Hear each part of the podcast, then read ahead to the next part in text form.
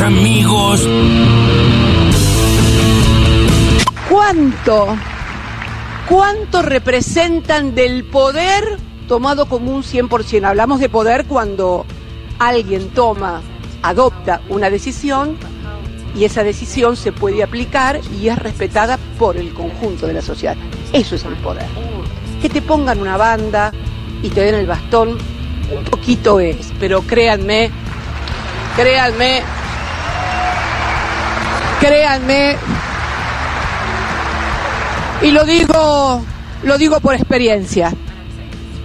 Lo digo, ni te cuento si además no se hacen las cosas que hay que hacer, ni te cuento. Pero bueno, dejémoslo ahí. Yo podría hacerme el distraído.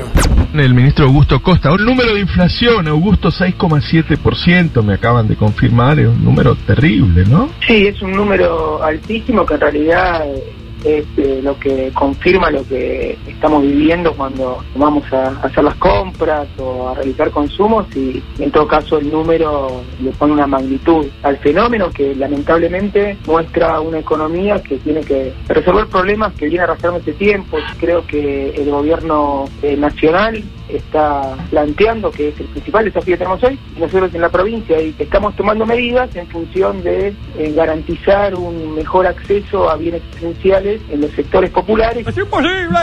Y yo cuando veo a compañeros, con todo respeto y respetando la lucha de todos, que van este, a la Plaza de Mayo a hacer piquete, a protestar, no, no, hay que ir a, a Arcor, hay que ir a Matarazo, hay que ir a la Serenísima, ahí hay que ir, tratarlo, que quede bien claro. Estamos apuntando equivocadamente el enemigo ahí. Y esto va a terminar como tiene que ¿Te acordás lo que pasó el año, el año Sí, pasado? y ojalá que termine así, ¿eh? Rompiendo el McDonald's como debe ser. Bueno, yo soy muy cercano a María Eugenia Vidal. A mí me gustaría que sea candidata a presidente, pero de todo lo que ustedes mostraron ahí, son todos buenos candidatos y todos son macristas. Mauricio sigue siendo el uno. Es una persona que fundó un espacio político que en 12 años lo llevó a gobernar. Mauricio es el que, por ejemplo, a nosotros nos enseñó a trabajar como equipos. Marcelo, ¿qué tal? ¿Cómo le va? El prófugo Feynman. ¿Qué tal, Eduardo? Acá el prófugo de Alessandro, porque también. Ah, ¿usted también aparece? Claro, sí. Primero principal, el sistema de reconocimiento facial, ellos lo vienen atacando desde que nosotros los pusimos en marcha, donde nos permitió este sistema poner presos, que es donde tenían que estar, a más de 2.000 violadores, asesinos, ladrones, que ellos los quieren libres. Nosotros los queremos presos. Y nos basamos en la tecnología y en un sistema donde solamente buscamos prófugos. Ahí lo tenés al pelotudo. Bueno, muchísimas, muchísimas gracias. La verdad que uno se siente como haciendo de telonero de los Beatles y es un poco complicado. Hola, dos cosas te voy a decir a vos. Dos cosas. Firma dónde estamos. Primero firma dónde estamos. Copacabana Beach, muchachos. Esto es Copacabana Beach. Cuando vos jugué la Libertadores, cuando vos vengas al Maracaná a tomar Fernet, y cuando vos te den los huevos para venir y hacer un asado en Copacabana Beach, cuando haga eso, después venir a decir la frase esa, no se compara. Un viral extraordinario, un hincha de Talleres eh, estaba en Copacabana Beach. No sé si se dieron cuenta porque Sí. lo dijo varias veces. ¿Dónde Sí. estamos? Copacabana Beach. ¿Por qué beach? Para de playa, decir en todo caso. Sí, sí, ¿Por qué no, beach? Copacabana Beach. eh, estaban haciendo un asado en la playa, tomando Fernet, y obviamente todo eso que estaba diciendo era dedicado a los hinchas de Belgrano. Era hincha de talleres, sí. para dedicado a los hinchas de. Belgrano. Y la situación, ahí haciendo asado y tomando Fernet en la playa de Copacabana, porque estaba Qué lindo, qué jugando, bien. jugando la Libertadores anoche. Ayer, sí. Eh, dedicado a los hinchas de Belgrano. El tema es que un policía de Brasil eh, luego eh, llegó al lugar, un poco sacado, ¿no? Este, y le disparó. ¿Cómo le Di- disparó? disparó a la arena, hizo un Ah. tiro a la arena eh, a la- para dispersar, para, bueno, no sé, qué, qué quería lograr disparándole a la arena.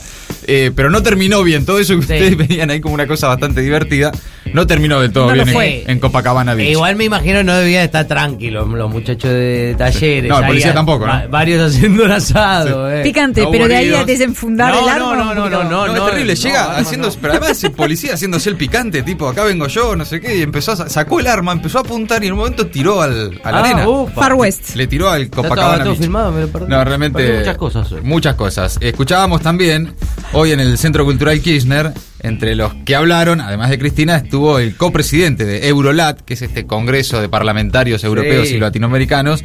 Dijo algo que es realmente interesante, ¿no? Porque dice, uno se siente como el telonero de los Beatles. Ese- Claro, tenía que hablar antes, antes de Cristina, ¿no? Sí, claro. E- ese- Peor es hablar después, ¿no? Preguntarle a Alberto. Ese es el que Cristina llamó Jordi y no se llamaba Jordi. Lo llamó Jordi todo el día. Jordi de acá, Jordi de allá, hasta que casi sobre el final me reta, me reta. Alguien le avisó que era Javi, Javi López. Ay, ay, no sé por qué. Debe ser por las series que miro de Netflix. También Marcelo de Alessandro criticó el fallo de del juez Gallardo que básicamente suspendió una pila in- in- increíble, inexplicable de eh, espionaje ilegal en la ciudad de Buenos Aires Sí. con estas cámaras biométricas, viste, que están acá por toda la ciudad Claro. de Buenos Aires. Eh, y Marcelo de Alessandro dice que solamente buscan prófugos. El tema es que entre eh, eh, la información encontrada sobre a quienes estaban siguiendo, rastreando, Claro. estaba desde Cristina hasta Mañeto, salvo que considere eh, prófugos a Paolo Roca, a periodistas, a Mirá vos. Había de todo, realmente es, es impresionante. Un rato, Ah, bueno, pero sigue, sigue los pasos, o sea, de espiar a todos, digamos. La reta como que sigue la, la aprendió del mejor. No, pero además era impresionante. Hay páginas, páginas de, de información sobre básicamente por dónde anduvieron todos esos personajes públicos Mirá. por las calles de la ciudad de Buenos Aires. Algunos, como Berkovich, por ejemplo, periodistas, eh, haciendo entrevistas, se enteraban en vivo. che, vos también está, le dice el del CELS. Yo, Ah, dice. Berkovich. Sí, no, y entraban a sumarse. Este, incluso ahí en la, en la nota que le hacen a Marcelo de Alessandro, se la hace Feynman, que también está entre los espiados. Pero, sin embargo, bueno, obviamente es, eh, hay que protegerlo a Claro. Horacio y ah, se tiraron todos encima de la granada. Por otro lado, Alejandro Finocchiaro, sobre que le gustaría ver a María Eugenia Vidal como candidata a presidenta. Ya no sé cuántos candidatos a presidente hay. Es impresionante. Y bueno, tiene Macri, Larreta, Bullrich, eh, Morales y ahora Vidal. No, y del otro lado también, ¿eh? Son todos candidatos a presidente. De Ah, bueno, repente, sí, en, la última semana aparecieron 75 candidatos a presidente. Que vos decís, chicos, no falta un rato Sí, todavía. bueno, güey, Gu- Guado lo han sumado también. Todo. Massa. Mira, si te distraes sos vos también, ¿eh? Eh. Si levantás la mano sos. El como siempre, ¿no? Obviamente. Sí. Se anotan y después, bueno, se agrega por otro lado. Parte también de lo que escuchábamos eran los discursos de hoy en el Centro Cultural Kirchner, con la particularidad de que Cristina por primera vez habló en el CCK. Ah, mira. Eh, nunca- ella contó, nunca había hablado, nunca había dado un discurso en el Centro Cultural Kirchner y todo eso estaba entre las voces destacadas del día. Ahora las noticias en maldita suerte. No fue para tanto, che. Habló Cristina y señaló que la desigualdad es producto de la falta de decisiones políticas de los gobiernos. Que te den el bastón y la banda es solo un poquito de poder, dijo la vicepresidenta en la frase que más destacaron todos, claro, en medio de la interna oficialista, aunque incluso se refería a cuando ella misma fue presidenta. Fue al participar de la apertura de una nueva sesión plenaria de la Asamblea Parlamentaria Euro-Latinoamericana, Eurolat, que todos conocimos por estas horas, nadie sabía que Nada. significaba eso Nada. que sesiona en el Centro Cultural Kirchner. La vicepresidenta afirmó que la pandemia aumentó las desigualdades en el mundo y adelantó que el nuevo debate mundial es si el capitalismo se va a regir con las leyes del mercado o con las leyes de los estados. Dijo que quienes sigan afirmando que el Estado no es importante en la vida de las personas es un necio o un cínico. Por otro lado, Cristina también señaló que se están reflejando en las elecciones en todo el mundo una insatisfacción de las democracias donde la gente se enoja con la política. A vos te tengo fichado. Denuncian que el Ministerio de Seguridad del gobierno de Larreta buscó información biométrica de 7 millones de personas de manera ilegal. Las tareas se realizaron en el marco del sistema de reconocimiento facial para la búsqueda de prófugos y a partir de un convenio con el RENAPER, pero ese acuerdo les permitía solo abordar un universo de poco más de 40.000 personas. La justicia investiga si esa información fue utilizada para tareas de inteligencia. Entre algunos nombres figuran el presidente, la vicepresidenta, sus hijos y una larga lista de empresarios, periodistas, sindicalistas y también referentes sociales. Los datos surgen de una denuncia presentada por el Centro de Estudios Legales y Sociales. Inflados como dos fititos. Uy, prepárense, el INDEC dará a conocer hoy la inflación de marzo, cercana al 7%, y además se espera que el índice de precios siga alto en abril. El primer trimestre del año acumulará así una inflación de más del 15%, cuando los analistas pensaban que eh, podría llegarse a un piso del 50% para este año, al final todos tuvieron que recalcular y subirlo, por ahora al 60%, tras el shock externo de la guerra en Ucrania y ya pensando en el ajuste tarifario negociado con el FMI. Estamos trabajando en eso. Guzmán prepara un plan para grabar la renta extraordinaria del campo y preparan el regreso del IFE.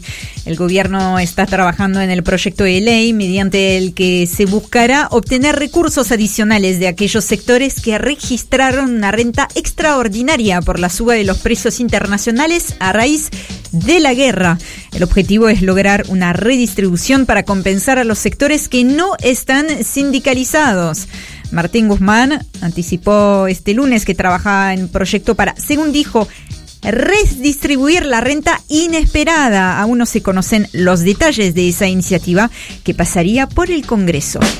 Axel inicia su propia guerra. Kicillof dijo que controlará precios y anunció medidas para combatir la inflación. Fue en un acto en el mercado municipal de Ensenada. El gobernador anunció mejoras en los accesos a los mercados bonaerenses, beneficios para consumidores y un programa de relevamiento y fiscalización de precios. Además, el dato político.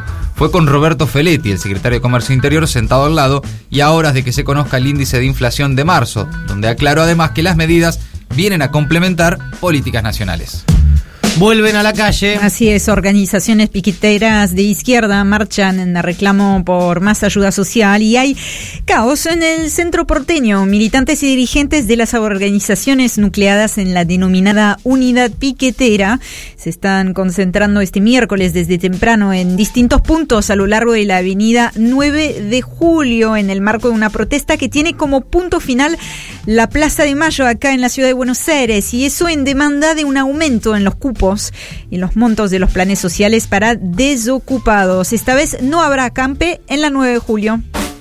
Incapaz. Alberto Fernández echó a Luis Puenzo como presidente del Inca por decreto. El principal descontento con la gestión de Puenzo fue con la no modificación del plan de fomento impuesto en el gobierno de Macri, que concentra la producción cinematográfica en las productoras más grandes radicadas acá en el área metropolitana de Buenos Aires. Ojo, no se relajen tanto. El Comité de Urgencia de la Organización Mundial de la Salud sobre el coronavirus advirtió este miércoles desde Ginebra que no es el momento de bajar la guardia. La situación con respecto al COVID-19 está lejos de terminarse, dijeron, dijeron. Aún está muy activa la circulación del virus, la mortalidad sigue siendo elevada y el virus evoluciona de manera imprevisible. Pese a la emergencia sanitaria, cada vez más países levantan total o parcialmente las restricciones sanitarias. Maldita suerte. Maldita suerte. De 14 a 17 por el Destape Radio.